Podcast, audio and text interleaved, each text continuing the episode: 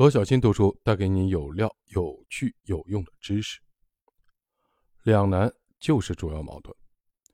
前面介绍的复杂系统建模其实就是矩阵思维。有了矩阵思维，我们就可以分析两难局面了。矩阵的分析并不等同于两难，只有人参与的博弈矩阵才有两难。换句话说，只有当维度中加入了决策人的偏好，或反映了人与人之间的利益冲突时，才有两难。博弈论关于系统秩序的关键词是均衡。均衡是指各方的利益达到了一个平衡态，意味着一种共存秩序的建立。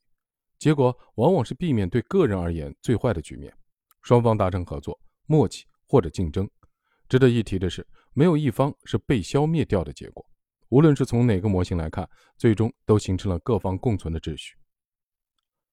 两难就是没有完美的答案，没有一个选择可以让所有人得到最理想的结果。或者决策者可以看到最好的结果，但这并不完全取决于他自己，存在着自己无法控制的影响要素和条件，那么就只能退而求其次，避免最坏，争取拿到次优或者次坏的结果。两难是达到均衡的起始点。我们说回上面的案例：渣男有钱，好男没钱，宝马车上哭，自行车后笑。好男和渣男有很高和无形化成分，不是只要完全理性就可以做出选择的。而面临这个选择的，都是现实中不完全理性的你、我、他。这个两难的矩阵也不含有相应的结果，只体现了未来婚姻的幸福度。这同样是一个高度无形化的目标。最后，常规的博弈是不同人或者团队之间进行博弈，而这个博弈则是决策者选择条件间的博弈。这虽然不是博弈论课本中会出现的两难案例，但它是最现实、最日常。每个人都会遇到的两难局面，也是最切身的相关。学会用博弈论分析这样的问题，可以帮助我们在日常生活中更好的运用博弈论做决策。当然，课本里出现的完全理性的博弈是现实博弈的抽象。博弈分析用理论确保了我们对主要的利益相关方的思考，同时多方的利益博弈过程中决策选择的比较和分析，保证了我们决策的全面性和选择的多样性。为什么发现两难局面那么重要？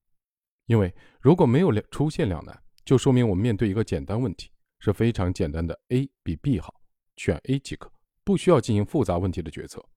发现两难，说明我们已经找到了事物相互制约、互相影响关系，或者说是主要矛盾关系。我们的决策或者选择就是处理这个矛盾。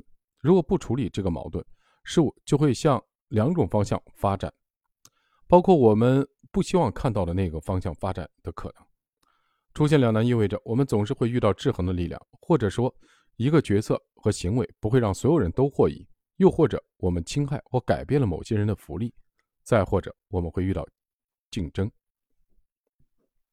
现实中，人与人的博弈是最重要的，也是我们在决策时最为关注的。